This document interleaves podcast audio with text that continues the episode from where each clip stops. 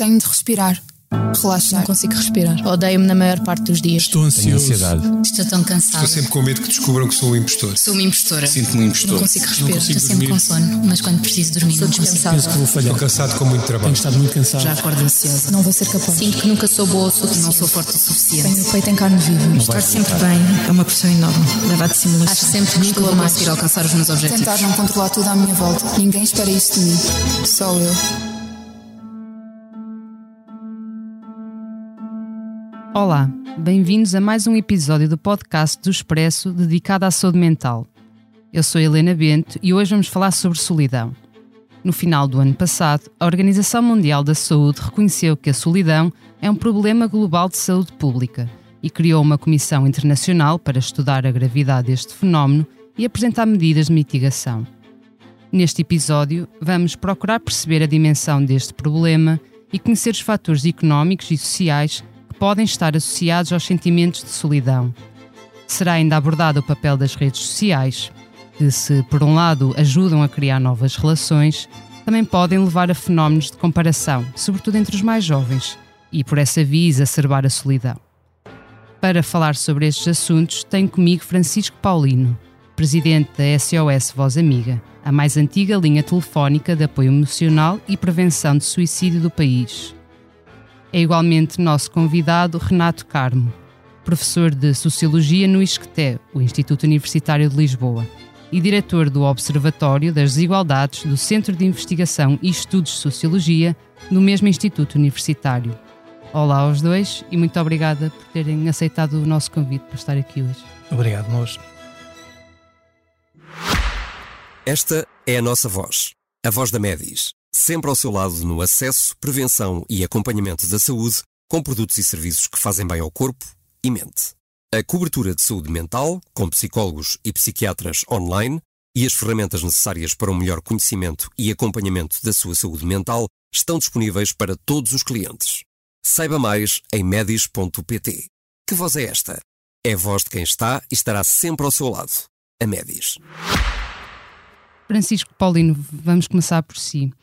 A linha SOS Voz Amiga, além de atuar na área da prevenção do suicídio, também dá apoio noutras áreas e recebe chamadas de pessoas com outro tipo de, de queixas ou de, de problemas. A solidão é um deles? A solidão é. hum, se formos olhar para as estatísticas, 20% das chamadas têm como componente eh, queixas sobre solidão. Mas, por outro lado, a solidão também decorre de outras situações. A solidão pode conduzir à depressão e o inverso também é verdade. Qualquer pessoa que ligue a sofrimento, se for por uma questão de luto, porque está desempregada, tem dificuldades económicas, tem qualquer problema psíquico, encontra-se em solidão. Nós não somos muito exaustivos a registar as chamadas, até por causa da, da confidencialidade e da, da componente duplo anonimato. Mas o que notamos é isso. Se bem que 20% das chamadas eh, que recebemos anualmente têm, têm a ver com solidão, mas as outras também. Eu acho até que solidão hoje pode ser considerada uma doença mental. Uhum. Mas essas chamadas que os tais 20%, eu imagino que as pessoas não, não telefonem não digam simplesmente sinto-me sozinho ou, ou sinto-me sozinha. Ou seja, até porque isso iria colocar a- as pessoas numa situação de alguma vulnerabilidade. Ou seja, o que é que as pessoas manifestam ao certo ou o que é que dizem que leva a pensar que a solidão é realmente o principal problema daquela pessoa? Uh, seria muito redutor eu fazer aqui um perfil da pessoa que mais liga uh, queixando-se de solidão. Sim, no sentido de dar exemplos Mas- de como é que isto muitas vezes é manifestado. Mas a maior parte das pessoas manifestam a vontade de desabafar, de conversar connosco. Há até quem diga uh, hoje é a primeira pessoa com quem eu converso. Pessoas que estão sozinhas em casa. Uh, sei lá, eu ia falar na, na- portanto, no perfil das pessoas que mais ligam queixando-se de solidão. É mulher e tem entre 55 e 65 anos. Uh, tanto nas zonas rurais como no urbanas isso vai acontecendo. O porquê que isto acontece? Ou porque são viúvas, separadas, cuidadoras informais. Aí acontece o tal isolamento social, portanto não é uma solidão que a pessoa pretenda, não é? Também acontece. Ou seja, estão muito dedicadas a, cuidar de alguém e acabam Sim. por privar-se e não ter outras. Não tem a mínima hipótese, porque há pessoas que cuidam de, de um familiar durante 24 horas por dia. E então o- a parte social é para esquecer, não tem essa hipótese. E essa é uma das componentes. Uhum. E hum, eu lembro-me também de, de já ter falado consigo noutras ocasiões e, sobre a linha, precisamente, e, e o Francisco dizer que até havia pessoas que ligavam diariamente, ah, não propriamente eh, por causa de, um- de um- de uma crise ou, ou de, um, de um problema do, do momento, mas que se habituaram ah, a ligar. Também há, há casos desses. Sim, é? é a palavra correta, porque nós consideramos-nos habituais. Podem ligar todos os dias, uma vez por semana, duas vezes por semana, e expressam ah, que nós somos a única companhia deles. Há pessoas a ligar há anos. Há anos. E para falar sempre com Para falar com alguém, para falar, para falar com alguém, ou- ou pedem- às vezes procuram. Portanto, nós temos, portanto, numa, no registro de estatísticas, temos uma componente que é eh, chamadas eh, silenciosas. E porquê é que isto acontece? A pessoa liga, já contou a sua história N vezes Uhum. E procura a mesma voz, porque não quer estar a repetir, quer conversar só um bocadinho.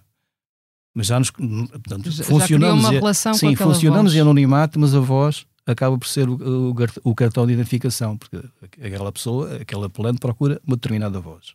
E o, a chamada silenciosa é porque se não for aquela Desliga. pessoa, a pessoa- se não for a- uns segundos, nós do lado de cá dizemos sempre boa- tarde ou boa noite, esse é a sua amiga, em que é que posso ajudar? Uhum. Do outro lado, silêncio.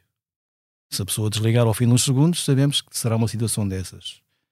Se não desligar e continuar em linha, pois nós tentamos, não digo forçar, mas criar uh, condições para. Porque há muita gente que liga, levou algum tempo a tomar essa decisão e depois, naquele momento, depois de ligar, fica bloqueada. E nós sabemos disso porquê. Um pouco mais tarde voltou a ligar e a dizer: Eu já tinha ligado há pouco, mas não consegui verbalizar. Portanto, também dessas também temos. Mas habituais temos todos os dias. Até uma porcentagem razoável de chamadas de habituais. mas, Estão são, connosco há anos. mas são pessoas que percebem que não têm outro tipo de, de apoio, é isso, que vivem eh, Muitas sozinhas. vivem sozinhas. Eu costumo utilizar, portanto, já não é recente esta imagem, mas de alguma maneira ilustra bem o que é a solidão das pessoas. Eu neste momento já não atendo, mas fiz atendimento muitos anos e havia uma senhora que ligava quase todas as noites. Tipo nove e meia, dez da noite, ela ligava. E tinha o cuidado de pedir desculpa. Eu sei que vocês têm mais que fazer do que estar a escutar, mas eu vivo sozinha. Quero ir deitar-me e não tenho ninguém a, quem dizer até amanhã, a quem dizer boa noite. Portanto, esta era um- uma situação recorrente. Imagina a solidão desta mulher. O querer ir deitar-se não ter ninguém a quem dizer até amanhã. Ilustra bem. Ah, eh, nas nossas aldeias, atendendo a que as, as mulheres eh, vivem mais do que os homens, há aldeias do interior, que eu conheço algumas, que são aldeias de viúvas. Aldeias de viúvas. Eh, depois, sei lá, mais no centro e no norte, que são zonas que praticam mais eh, religião, de vez em quando vão rezar ao terço, mas pouco mais. Então, agora na altura do inverno, passam os dias fechados em casa. E a, e a linha hum, dá, dá apoio a essas pessoas, ou seja, o não. apoio é escutá-las, escutá-las, conversar um bocadinho, eh, escutar um querem e, bocadinho. vo- e não, não, ou seja, têm essa disponibilidade para ouvir, Isso. mesmo que a pessoa telefone. Exatamente. seja uma- o, uma que é que nós vamos, habitual. o que é que nós vamos fazer? A linha foi criada por situações pontuais. Pois. Mas logo, logo, logo, logo eh, começámos a ter os habituais. E isto não é um problema só nosso, é das outras linhas que também existem.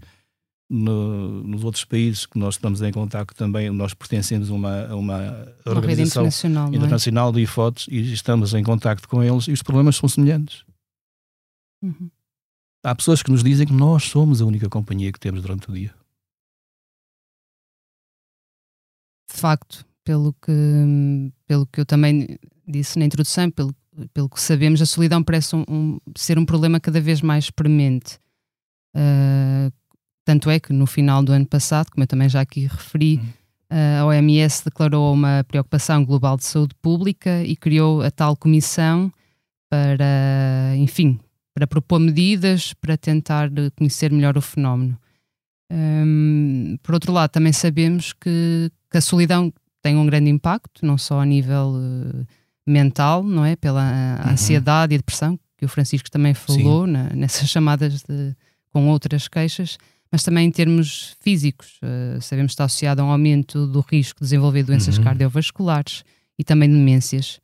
Na sua opinião, uh, porque é que há cada vez mais solidão? Ou se nota, Eu ou acho... se acha que há cada vez mais solidão? Eu estou no SOS há 26 anos, portanto, e atendi durante vários anos. Em termos percentuais, eu não vejo, portanto, apesar das alterações que nós temos na sociedade, portanto, este, estes avanços tecnológicos, eu acho que vieram potenciar a solidão. Porquê? Uh, porque cada vez há menos contacto. Nós vamos a uma superfície comercial e quase que nem vemos ninguém nas caixas, portanto, é tudo automático. Neste momento, há quantas pessoas a trabalhar em casa? Os garotos passam o tempo. Olha, ainda ontem passei por uma escola secundária perto da minha casa, era hora do recreio. E o que é que eu vi? Cada um no seu canto, encostados. Lá uma árvore ou uma parede com o telemóvel. Isto também preocupa-me. Não, não há socialização. Dizer, e, e, na parte dos jovens que estão em crescimento e precisam precisamente de, de dar valor a, a, esses contactos, isso faz, faz mal uma confusão. Eu há muitos anos ainda nem conhecia, nem sabia da existência do, do SOS Voz Amiga. Li algures uma frase curta que dizia: A solidão mata. Fazia-me confusão. Eu tinha pai de 30 e poucos anos, eu até pensei: mal, eu até tenho socialização a mais, eu queria descansar e estar sossegado. Como é que isto pode fazer sentido? Quando cheguei ao SOS Voz Amiga, percebi: pode matar. Solidão, a pessoa sente-se rejeitada, fica com baixa autoestima, acha que toda a gente o esqueceu Daí uma depressão é um passo. E a depressão não acontece em todos os casos, mas em muitas situações de depressão as ideias suicidárias surgem a seguir. Portanto, a solidão pode matar.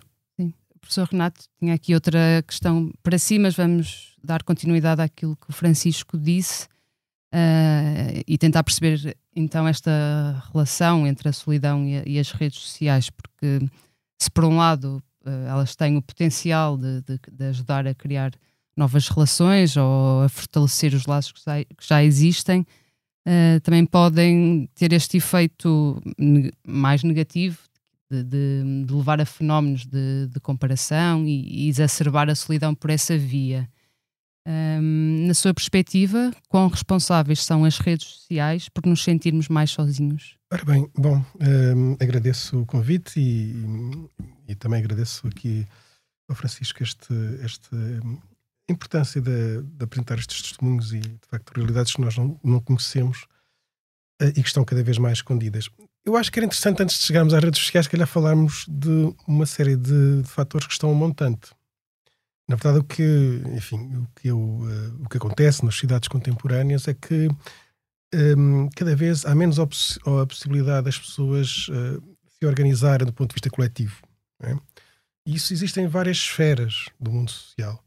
Um, desde logo percebemos que, há bocado, uh, o Francisco estava a falar no meio rural, não é? Uhum. E, e, é muito impressionante assistir a isso, não é? O meio rural era, por excelência, um meio já cheio de gente, não é? Sim, mais comunitário. Uh, e depois tinha lógicas comunitárias, uh, uhum. enfim, diferentes valências, conforme a cultura, um, muito fortes, não é?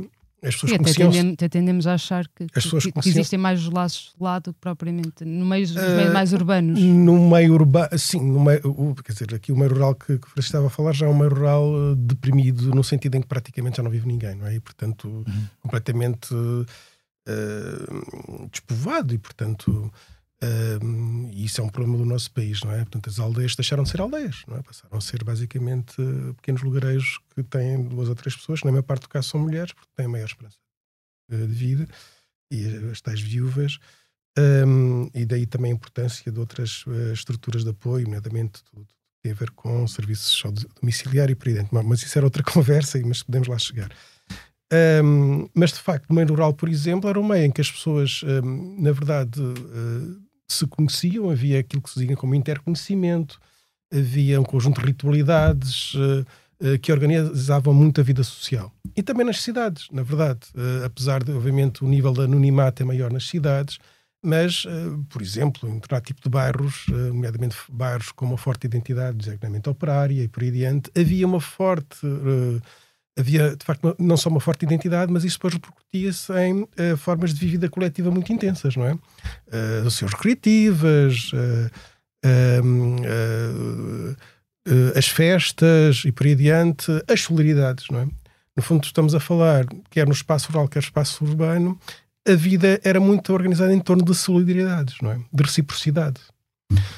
Por um conjunto de motivos, de facto, isso está a erudir, não é? Estamos, de facto, a viver em sociedades em que, uh, enfim, uh, devido a vários motivos, desde logo uh, uma economia cada vez mais liberal, uh, um enfoque cada vez mais no individualismo e por aí diante, e a destruturação, digamos assim, destas, destas, enfim, destas estruturas que estão a minar muito, digamos assim, a vida, a vida social, não é?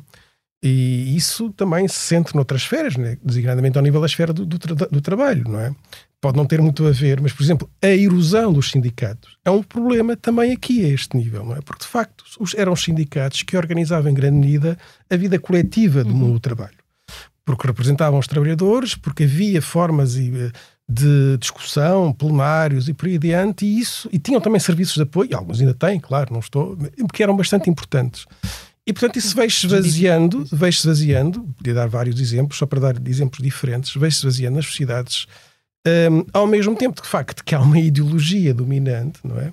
E, pronto, e que de certa maneira se relaciona com uh, esta perspectiva neoliberal, não é? Que Uh, no fundo, enfoca muito na questão do indivíduo, não é? E, portanto, isso é um problema desde logo no início, e eu acho que mesmo do ponto de vista educacional é preciso ter aí algum cuidado, não é? Porque hum, os valores ligados à solidariedade, à cooperação e por aí diante tendem a ser cada vez mais desvalorizados face à competitividade, uh, face à concorrência e por aí adiante. Um, e portanto depois surgem um determinado tipo de, uh, enfim, de expressões, não é? uma espécie de nova língua, não é? Como falava o Orwell, não é? Como a meritocracia, o empreendedorismo, que em grande medida põe o foco no indivíduo. E portanto a ideia é, é cabe ao indivíduo trabalhar, esforçar-se por dentro para ter sucesso, para ser bem sucedido na vida, não é? Esquecendo que o indivíduo esquecendo que o indivíduo um, é, antes, um grupo, é, uma equipa e é para... um ser social que ainda por cima tem diferentes origens sociais, não é? E essa é a falácia, por exemplo, depois também daria uma grande discussão, e depois se quiserem um pouco falar sobre isso, noutra, é a falácia também do, da, da, questão do, da meritocracia, do empreendedorismo, não é? Que esta ideia de facto que se tu te esforçares, se trabalhares, és bem sucedido, isso é uma falácia, porque nós sabemos. o ponto de partida. Exatamente, e portanto, obviamente, que uh, as pessoas têm pontos de partida diferentes, e portanto, alguém que vem do meio social mais desfavorecido para ser bem sucedido nesses termos, tem que ultrapassar muito mais obstáculos e tudo isso. E, e de facto, a sua origem social condiciona. Mesmo o indivíduo sozinho também, ou seja, nunca seria a pessoa sozinha que iria alcançar grandes feitos, Sim, precisaria mas, sempre mas de esta, um suporte. esta, vamos chamar ideologia para simplificar, de facto, uh, ela uh, tende a enfatizar isso. Não é? E nós, mais, nós todos acabamos de ser um bocadinho coniventes com isto, porque ela foi-se naturalizando não é? nas sociedades, não é? A ideia de nós temos que nos esforçar, temos que trabalhar, temos que ser melhores e por aí diante. Estamos constantemente com essa, com essa perspectiva. E isso, e isso, e na verdade, isso depois reforça uh, as sensações, os sentimentos de, entre aspas, de ter falhado, não é? Porque não se chegou onde era suposto, não se foi tão bem sucedido como o outro. Ter-se falhado e estar sozinho, ou seja, depois e não ter lá ninguém para parar também. do ponto de vista da sensação que se perdeu, que não por aí adiante, um, uh, e, e, de facto depois tem consequências do ponto de vista social também. Bom, o exemplo mais, enfim, nós estudamos também, já foi aqui mencionado, é o exemplo do desemprego. Uhum. As pessoas que caem numa situação de desemprego, nomeadamente situações de desemprego de longa duração, e sobretudo são pessoas com os tais mais de 55, mais de 50 anos, na verdade, 45, 50 anos, com níveis de qualificação não muito altos, e portanto que têm dificuldade depois de regressar um bocado de trabalho, entram numa armadilha do desemprego terrível, eh, muitas vezes caem em situações de pobreza. E, portanto, obviamente, associado a estas questões socioeconómicas, era isso que eu queria aqui também frisar, porque muitas vezes olha-se para estas questões da solidão e, por dentro, também muito do ponto de vista psicológico, é importante, mas há de facto um conjunto de situações socioeconómicas que não só agravam, que muitas vezes estão na base destes uhum. processos. Uhum. E as pessoas, de facto, no desemprego de longa duração, para além de facto estarem uh, no processo de empobrecimento, vão também se desvinculando né, das redes, das redes uh, quando aqui falo agora de redes sociais, aqui é mais redes de sociabilidade, Sim. não é? Da rede de sociabilidade, das relações que se tinha, por aí dentro. Há também, como é de estar desempregado, a vergonha de estar no desemprego, porque do ponto de vista social é mal visto e por aí adiante. Um, e nós encontramos situações, entrevistámos pessoas nestas situações, no estudo que fizemos, e de facto em que elas se isolam, não é? Uhum. E portanto, e, e entrevistámos várias pessoas que nos falaram que estavam num quadro de. de Mas isolam-se por eh, não Isolam-se isolam-se porque outras não. pessoas próximas estão Isolam-se por um lado trabalhar porque- ou por vergonha? São vários motivos. Isolam-se porque o trabalho ainda é muito organizador na nossa vida. Isso também é uma coisa que muita- ainda se- muitas vezes se desvaloriza. E isso nós. As eh, rotinas. Sim, é um marcador, para além de tudo o resto, não é? eh, é um marcador da vida social e, portanto, e muitas das rotinas são organizadas em função disso. Desde as pessoas falavam, não é? As saudades que tinham. De, de- claro que era duro e por aí adiante ir trabalhar, e- mas ao mesmo tempo havia uma certa uma ritualidade associada ao trabalho, não é? E portanto, oportunidade de socialização. Exatamente, também. e portanto tomar o pequeno almoço na tornada da pastelaria, depois eh, ter a meio da manhã hum, convivialidade, ir almoçar à Cruz- pastelaria. Simplesmente cruzar-se com alguém no, Não, num corredor está- e falar com essa Exatamente, pessoa. pronto. E, e isso é algo hum, muito importante. E, portanto, o facto das pessoas deixarem de um momento para o outro, na situação de desemprego, deixarem de ter eh, essa possibilidade, logo aí há um processo de, de desfiliação, digamos assim.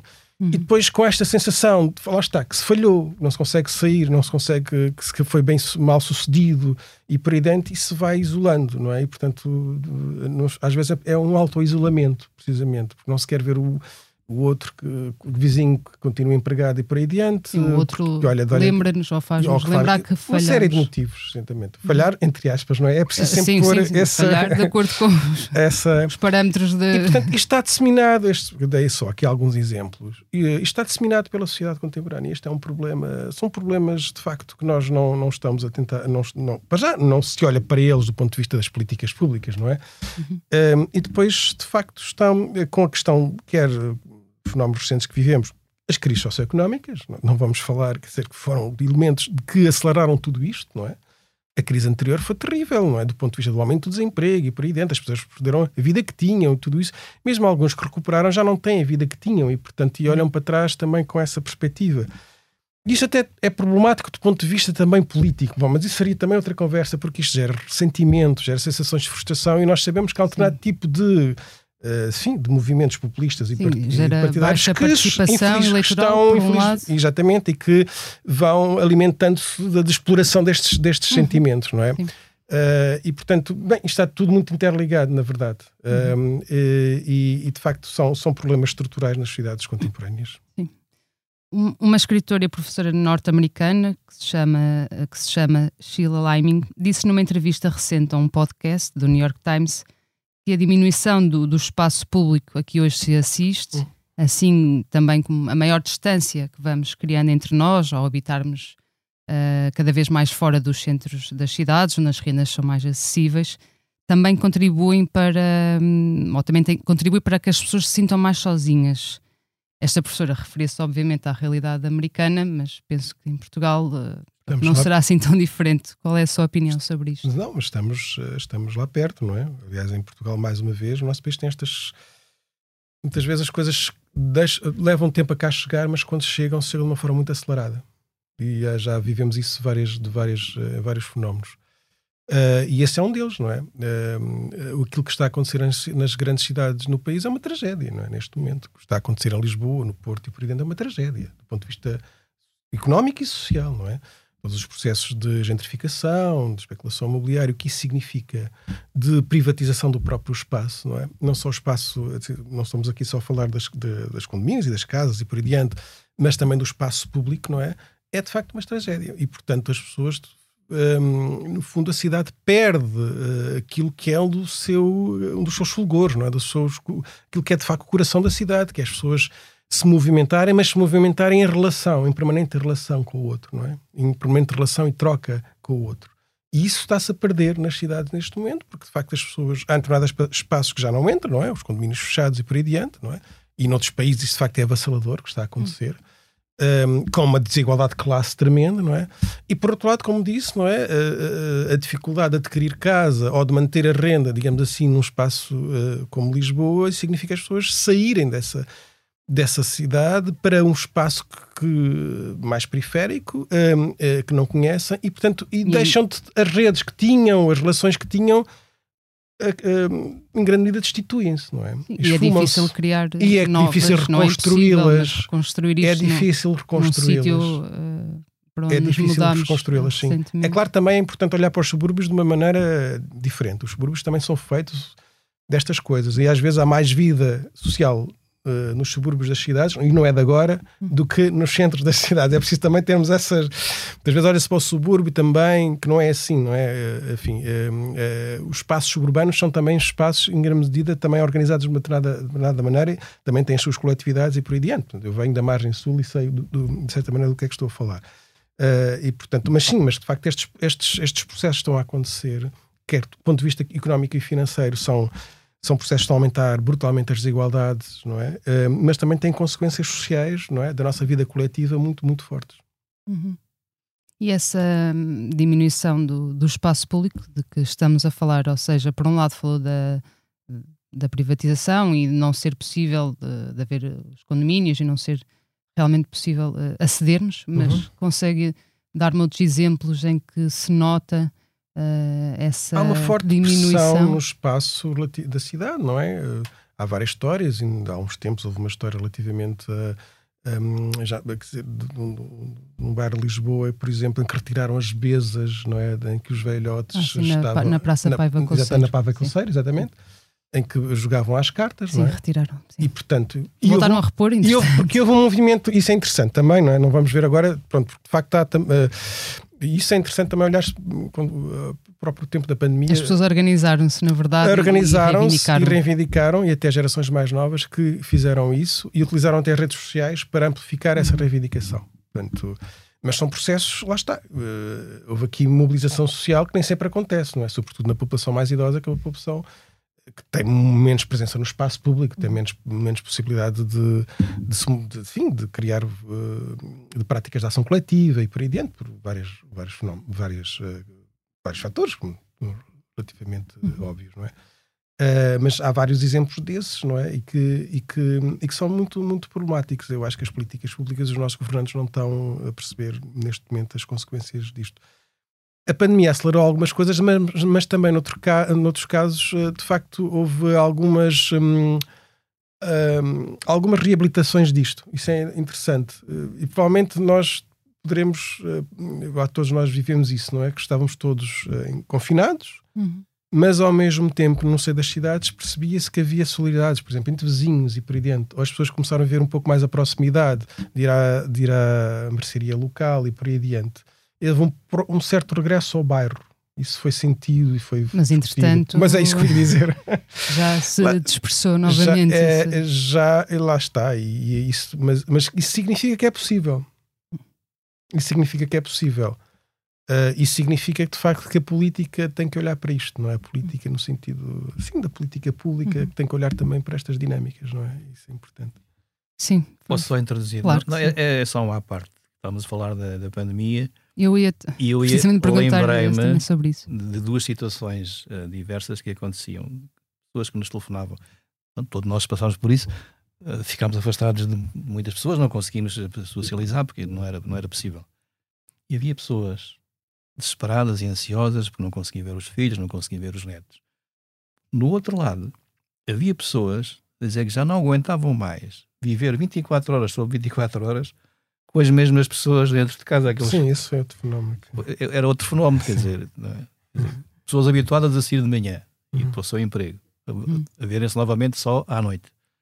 E ficaram obrigadas, portanto, entre aspas, a viver 24 horas sobre 24 horas com, com, uhum. com a esposa, com os filhos, e então ligavam desesperados, já não aguentavam mais. Portanto, sim, este lado da socialização também tem mas, sim, aspectos menos excesso, positivos. Houve situações também muito desiguais, nós estudamos isso na altura, e em parte também tem a ver com as próprias condições de habitabilidade e as condições, quer dizer, e de facto houve algumas pessoas em que com a pandemia, tendo condições de vida e portanto e não perdendo rendimento, não é? E o layoff simplificado permitiu isso, mas isso não foi só no nosso país. De certa maneira, hum, perceberam que era possível viver a vida de um, de um, de, com uma temporalidade diferente. Uh, e não é por acaso que depois, depois isso, já se esfumou tudo, infelizmente, porque entretanto surgiu a, a guerra da Ucrânia, uhum. surgiu a inflação, surgiram uma série de crises. Nós não isto é, não é pronto, é negativo, não é? Porque nós não fizemos ainda a reflexão sobre aqueles tempos e, sobretudo, perceber que havia ali algumas oportunidades do ponto de vista de tentar até reequacionar as formas de organização na, na sociedade. E, por exemplo, só, só para, nos Estados Unidos houve um momento, um movimento logo, e noutros países, mas nos Estados Unidos foi mais claro, do movimento de a seguir uh, à, à pandemia, designado como Great Resignation significava que se despediram uh, ou que massa. não voltaram aos trabalhos que tinham, trabalhos precários, trabalhos uhum. mal pagos e por aí diante, conseguiram acumular ou poupar algum dinheiro durante a pandemia e que procuraram, pelo menos durante aqueles meses, o regresso foi um regresso que não foi imediato, não é? Precisamente porque se perceberam que a vida que tinham não era uma vida uhum. com qualidade. Uh, infelizmente, de facto, não tivemos o tempo para refletir sobre isso e para perceber que, que podíamos, provavelmente, neste momento, estar a, a, reconstruir um pouco a nossa sociedade em função também daquilo que vivemos na pandemia, não é? Uhum. Sim, mas é interessante pensar que foi preciso esse distanciamento, não é? Uh, para, para, perceberem que Sim. não era aquela vida ou trabalho que queriam. Isto tem a ver também elas. com a questão da temporalidade. Nós temos estudado muito que esta ideia, nós vivemos numa sociedade cada vez mais em aceleração. Uhum. E a aceleração também é um fator de, de, é um fator de facto que leva ao indivíduo, está muito relacionado com o próprio individualismo, é? com a questão da competitividade e por aí dentro. Estamos constantemente, digamos assim, eh, a fazer um conjunto, a realizar um conjunto de tarefas e tudo isso, eh, a questão da produtividade e tudo. Uhum. Uh, e portanto essa, essa, constante acelera, essa constante aceleração é uma, uh, implica uma forma de viver do tempo, não é? Que não é que ela própria de facto tem consequências, não é? E portanto, uh, e o que aconteceu na pandemia foi que as pessoas de facto tiveram a possibilidade, aquelas que tinham condições para isso, atenção, tiveram a possibilidade de parar, uhum. uh, de viver o tempo com mais lentidão e tudo isso, não é? Uhum. E fala-se também um pouco isso nos tempos que correm, é? o direito à lentidão, o direito a ter um tempo mais lento e por aí adiante. Que isso também permite relação, não é? Uhum. Uh, porque para ter, haver relação sim, é, é, preciso ter, é preciso ter, é tempo, ter tempo não é? Senão, para se não tens... também. Sim, exatamente. Ser, exatamente é? Com os nossos exatamente. encontros todos calendarizados exatamente. e marcados exatamente. e agora só tem aqui uma hora e, e agora acabam vou... por não conversar, na verdade, por não sim. falar. Ainda não é desligaram da do sítio onde, de onde vieram para Exato. realmente estarem ali presentes. Em relação então às redes sociais. Que... Ah, ok. não, pensei que quisesse agora passar a palavra. Já vamos, já vou para, passar. Para a pessoa descansar um bocadinho. ah, queria descansar. não, mas eu posso falar das redes sociais.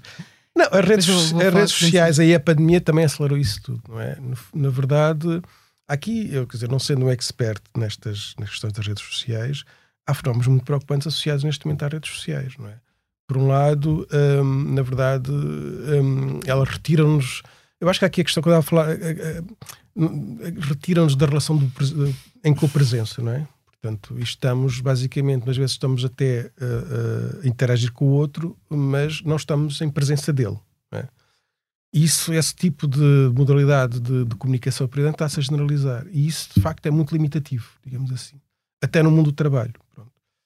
Por outro lado, as redes sociais têm várias implicações, não é? Porque elas, por um lado, podem, as pessoas podem facto aproximar, mas podem dividir muito. E isso é muito paradoxal no que está acontecendo nas redes sociais. Por um lado, aproximam, porque as pessoas aproximam-se, por exemplo, em função de um conjunto de interesses, uhum. um conjunto de, de, projetos e por aí diante. Mas, por outro lado, e o que está a acontecer também afastam, não é? Porque nós viver, viver, verificamos que ah, as redes sociais são propícias a criar bolhas, não é?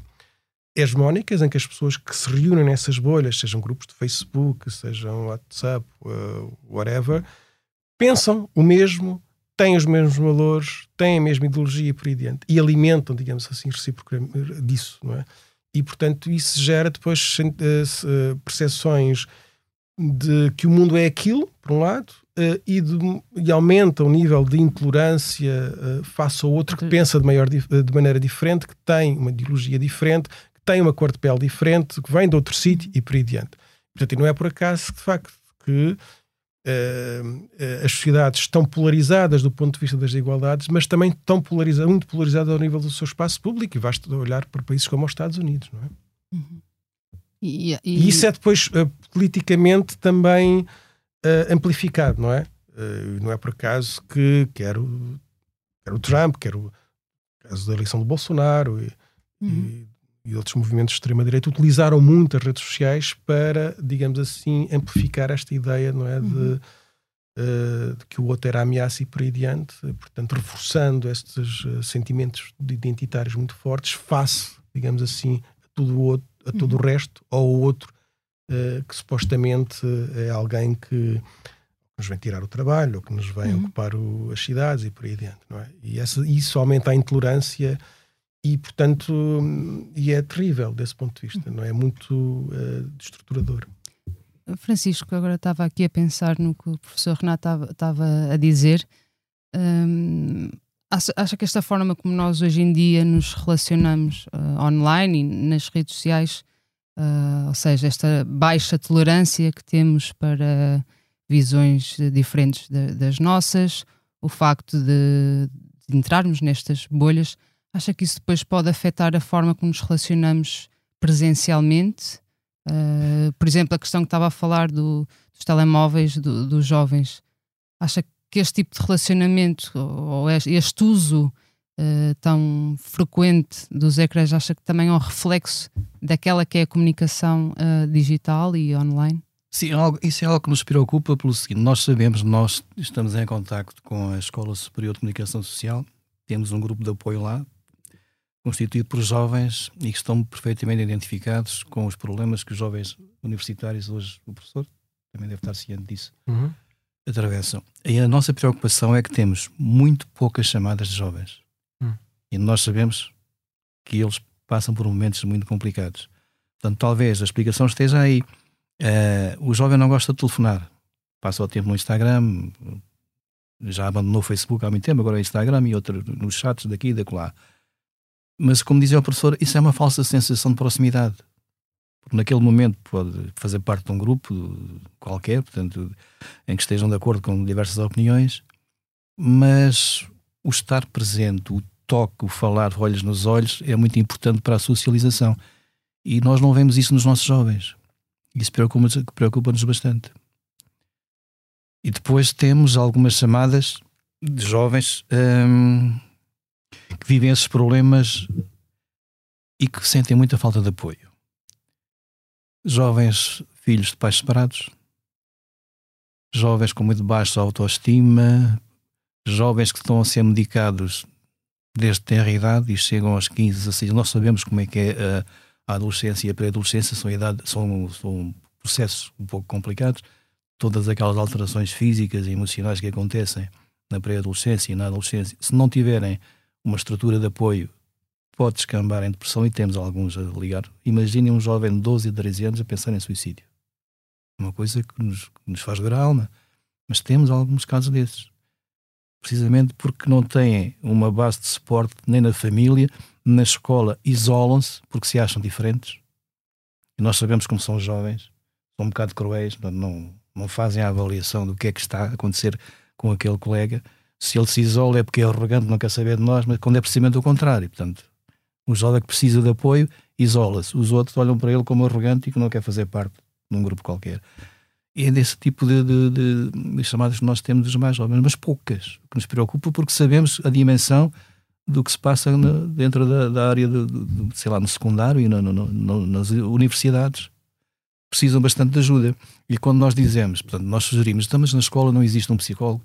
Ah, mas eu tenho vergonha de ir ao psicólogo, porque se os meus colegas me virem ao psicólogo ainda é pior.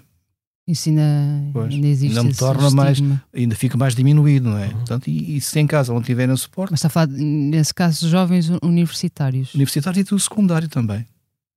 Di- dizem ter vergonha, Vergonha de, de ir ao psicólogo. da escola. Porque se, as- se- se os colegas souberem que ele vai ao psicólogo, ainda ficam mais diminuídos. Portanto, e depois tem um ciclo vicioso. Os pais, alguns não dão muita importância. Não dão. Ou andam preocupados com, com as suas carreiras, com outros assuntos. Há até situações de jovens que querem ser acompanhados por profissionais de, da saúde mental e há pais que dizem que, que os filhos aquilo é manha, não, tu não queres estudar, coisas assim deste estilo, temos chamadas assim. Tu não queres estudar, estuda e pronto, e por aí fora. E o jovem precisa de apoio. São, são jovens que, que já estão a receber algum tipo de apoio psicológico? Ou Alguns estão e outros psiquiátrico queriam e os pais não querem encaminhar. Acham que não vale a pena porque o filho não quer é estudar. Portanto, e depois inventa que está deprimido ou qualquer- coisa de estilo. Como é que um jovem destes pode ter bons resultados? Sim. E sobreviver no meio escolar? Pois isola-se. Sim, e o isolamento. E o isolamento causa a depressão. Se já não existe, se não existe já, vem a seguir. Uhum. E, e que tipo de apoio dão nessas situações? Nós temos um, uma, muito poucas hipóteses de apoiar. O que nós fazemos, a maior parte do tempo, nas chamadas, escutamos. Aliás, pelas normas, nós estamos proibidos de dar conselhos. Não As foi... normas por fazerem parte da Sim, tal, da tal organização, organização portanto, causa o quê? Frustração no voluntário. Quantas vezes a gente apetece sair dali e ter com o jovem... Mas não uma... podem ser de maneira nenhuma assertivos? Não podem fazer recomendações? Podemos... Eh, há, há uma pergunta que costumamos fazer e que de alguma maneira desbloqueia. Que é, o que é que...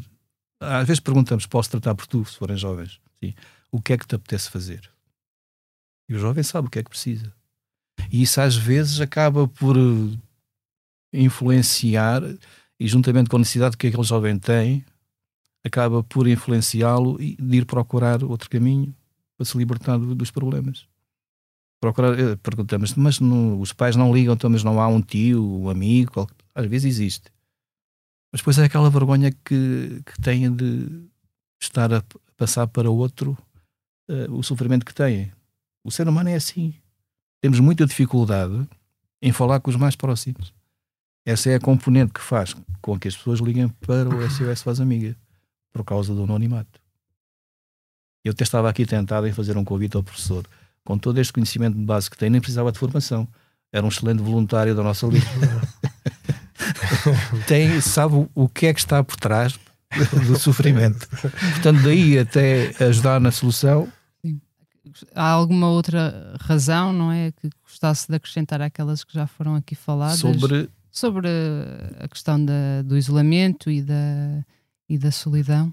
É assim, como eu já disse há pouco, uh, a solidão está em toda a parte, não tem rosto. Não tem rosto. É, costumamos dizer que é democrática. Afeta jovens, menos jovens e idosos. Homens e mulheres, de todas as idades Portanto, independentemente de. Há pouco o professor falava aqui nos meios rurais e, na, e, na, e, nos urbanos. Há uma senhora que liga. Eu não tenho alguma dificuldade em, em dar, detalhes. dar detalhes, tenho receio que seja ouvido e que identifique, mas há uma chamada de alguém que vivia na, na província, que fica viúva e depois às tantas sente-se sozinha e achou que vir para a cidade que conseguiria socializar melhor. Não, foi um engano sentiu-se mais sozinha depois na cidade do que estava no campo. Porque perdeu o pouco que tinha onde, onde habitava e depois não conseguiu não estabelecer relações depois na cidade. Uhum. Sim, ao menos ali era um lugar mais Sim. seguro que ela onde, já onde conhecia, conhecia tudo, pronto, conhecia não tinha tudo. essa obrigação mas, mas de socializar e expectativa dizer, aquele período, aquele primeiro período de luto fez com que ela se afastasse e depois achou que as pessoas que já não não eram, portanto, não, não, não havia aquela, aquela vontade anterior, com um casal, portanto, com, visitou outros casais, portanto, e ela sozinha achou que já não conseguia fazer a mesma vida uhum. que fazia antes. Então vou para a cidade. Aí, como há muito mais pessoas, mas não, é um engano. Sim, cá, não é o facto aquela de haver, sensação de... não é o facto de haver mais pessoas que, que nos torna mais capazes ou, ou, que nos dá mais hipóteses de uhum. socializar. Há mais, há, há mais um, oportunidades. Há todo um caminho, há todo um caminho. aquela questão que se fala também muitas vezes de, de, de, de ser possível sentir-nos sozinhos mesmo no meio, sim, da, no meio sim, sim. da multidão. Havia uma, havia uma pessoa, portanto, eu tenho de ter algum cuidado como digo as coisas. havia uma senhora que ligava, casada e com três filhos. Hum. Uma senhora na casa dos 50, filhos adolescentes. Era dona de casa. Passava o dia em casa, tratada o que é normal tratar-se numa casa. Ansiosa por chegar à noite para jantar com os filhos e com o marido, conversar um pouco. Jantava os filhos com o telemóvel. O marido olhava para a televisão. Acabava de jantar, cada um ia para o seu quarto e ela ficava sozinha a arrumar a... Ele, e telefonava? E telefonava depois disso. Ia para o quarto, ou ia para um canto qualquer onde não houvesse mais ninguém, porque precisava de conversar. Porque ter três filhos e o marido acabava por não resultar não tinha com quem falar. Ela ansiosa um dia inteiro para que eles lhe contassem o, que é que tinha passado, mas não, não, não, não havia hipótese de conversa. Isso é um exemplo de alguém que está, se sente sozinho, embora esteja embora acompanhado. Esteja com a família. Sim. Professor Renato, já aqui falamos, ou o professor já aqui falou da, da questão das políticas públicas e, e das estratégias e, e daquilo que, em que deveríamos estar a pensar e não estamos para, para mitigar estes fenómenos. Na sua opinião, que tipo de medidas é que poderiam ser tomadas ou que tipo de intervenções uh, deveriam ser feitas ou que já se revelaram especialmente eficazes no sentido de, de mitigar estes sentimentos de, de, solidão? Ou, o que é que já se fez que provou ser eficaz? Ou... Bom, bom, isto seria é, como é tão transversal, seria quase aqui um programa. Um programa, neste caso, um programa político, diria eu. Uh, porque, enfim, ainda há bocado estávamos a falar na questão das escolas, não é?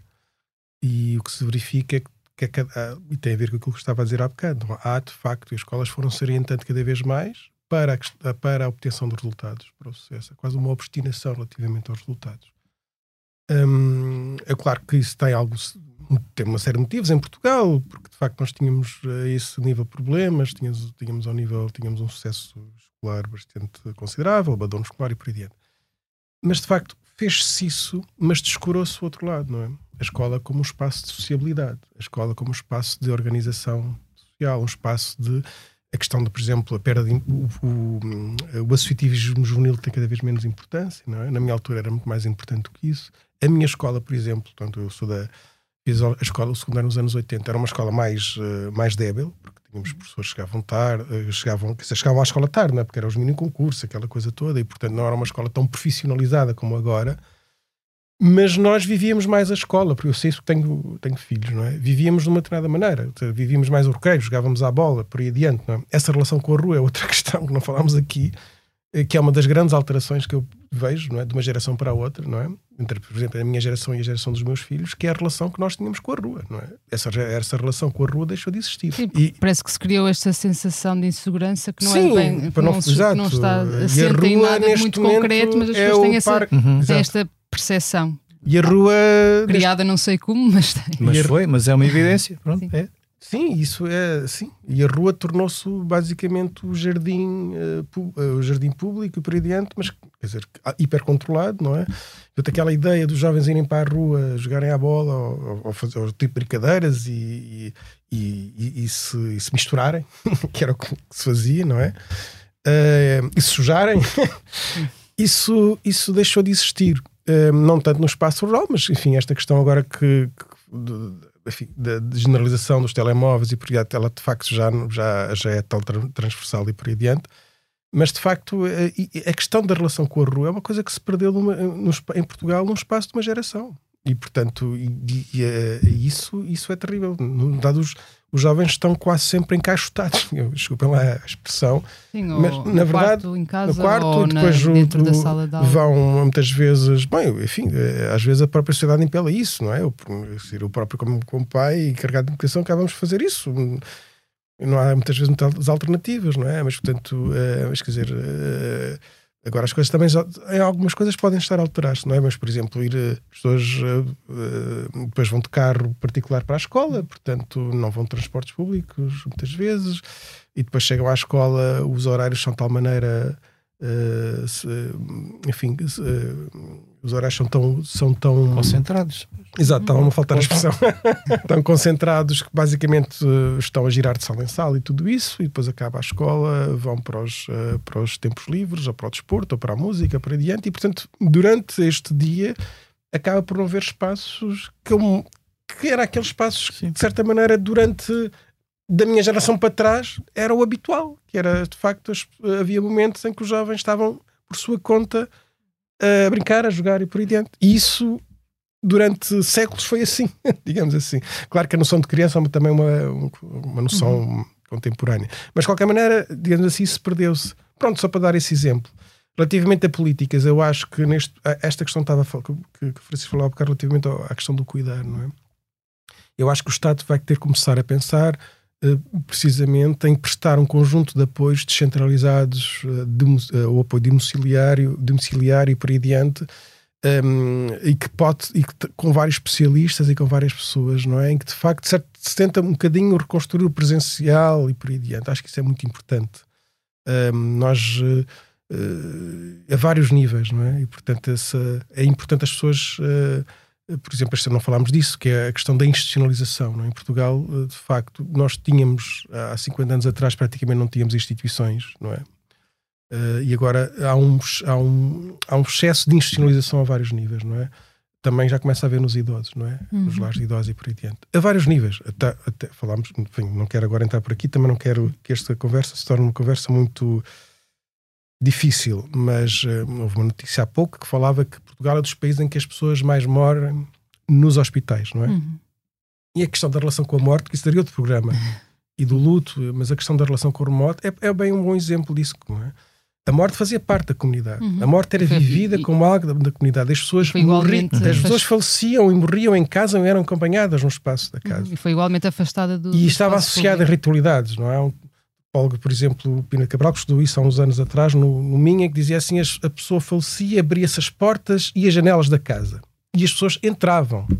Uhum. E, portanto, o, eh, o velório era um espaço, era um, um espaço, um tempo de convivialidade, para- em que se recordavam a vida da pessoa, se sublinhava isto e aquilo, muitas vezes até eh, com, pronto, eh, contavam-se anedotas e tudo, isso fazia parte da vida. Um pretexto de socialização.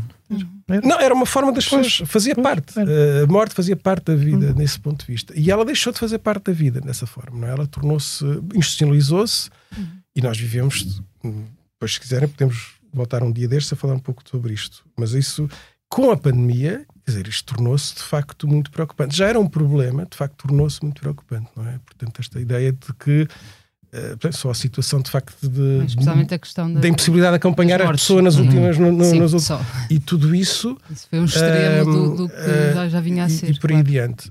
Um, e isso, isso é, é muito importante. E tudo passa também por. uh, lá está, esta questão da ritualidade. Os rituais são importantes, desde que não sejam. uh, enfim, não, sejam- não, se- desde que não sejam mecânicos excessivos, mas haver ritualidades Uhum. é importante. A questão do ter direito ao luto, não é? Na verdade, as, as pessoas neste momento têm direito a cinco dias, não é? Caso morra um familiar e por aí adiante, não ir ao emprego. E, portanto, isto podia ser mais faseado, devia haver, devia haver uma outra relação. Até para evitar os processos patológicos que podem Sim, decorrer. e, na de- verdade, disso. nós sabemos que a partir do momento em que a pessoa fale, eh, acaba por falecer, o que acontece é logo um inferno burocrático que vem ao de cima, quer dizer, e há uma desumanização completa relativamente à, à morte. E esse é um problema da- das sociedades contemporâneas muito, muito forte, muito pouco discutido, Uhum. hum, e essa desumanização da relação com a morte. Uhum. Francisco, não sei se. Não, estava aqui a pensar, não tem propriamente a ver com, com o tema solidão, mas acho que foi ontem que vi nas notícias, não sei se viram, um médico que passava certidões de óbito e que não apresentava o motivo real da morte. Portanto, era dado como uma morte de causa natural. Isso remete-me para o que se passa na nossa sociedade, em que oficialmente temos cerca de três suicídios por dia. Sei, está a falar do, do número de suicídios que não Pois. são registados como suicídios. E esta Sim, notícia vinha ao encontro disso. O médico. Porque as pessoas não querem que As apareça não lá querem, registado não querem suicídio. reconhecer, portanto, não Sim. querem reconhecer perante os outros que o seu familiar se suicidou. Uhum. Portanto, até era- tinha, tinha mais a ver com isso. Porque, na verdade, o que a realidade é bem diferente. Julga-se que será perto do dobro por dia. Em Uhum, vez de três, serão seis su- suicídios por dia. Sim, há, há um Sim, estudo que foi pois, feito é. É. que indica que na realidade o- a, taxa de suicídio é o dobro Pois. daquela que é registada. Porque sendo os- os- o suicídio ainda é encarado, é um estigma. Uhum. É- por motivos, por vergonha, por motivos de seguros, as companhias de seguros não, não Uhum. se houver um seguro de vida não pagam. Portanto, E, e as próprias pessoas que ficam e que sobrevivem, de certo modo, ao suicídio de um familiar também ficam muito sozinhas. Porque não Fica. partilham, não, têm Pois não- dificuldade em pois partilhar. Têm dificuldade em aquilo, partilhar, têm ah, dificuldade em em admitir, abrir-se, em admitir. serem- em serem ficam acusadas. muito sozinhas a lidar com aquilo. têm receio de serem acusadas que não olharam, Não cuidaram que não da- cuidaram da e permitiram que aquilo acontecesse. Portanto, portanto, era só uma parte, não Sim. tinha a ver com a, com a solidão. Bem, eh, Que o luto também causa solidão. Uhum. É uma das causas, de maneira. Gostava de continuar esta conversa, mas temos mesmo de acabar. Muito obrigada aos dois por terem estado aqui eh, presentes no podcast. Na próxima semana estará cá a minha colega Joana Pereira Bastos para moderar outra conversa sobre saúde mental. Este episódio contou com a sonoplastia de Salomé Rita, O podcast Que Voz é Esta tem consultoria científica do professor José Miguel Caldas de Almeida e está disponível em expresso.pt e em todas as plataformas de podcast. Até para a semana. Esta é a nossa voz, a voz da Medis, sempre ao seu lado no acesso, prevenção e acompanhamento da saúde, com produtos e serviços que fazem bem ao corpo e mente. A cobertura de saúde mental, com psicólogos e psiquiatras online, e as ferramentas necessárias para um melhor conhecimento e acompanhamento da sua saúde mental estão disponíveis para todos os clientes. Saiba mais em medis.pt. Que voz é esta? É a voz de quem está e estará sempre ao seu lado. A Medis.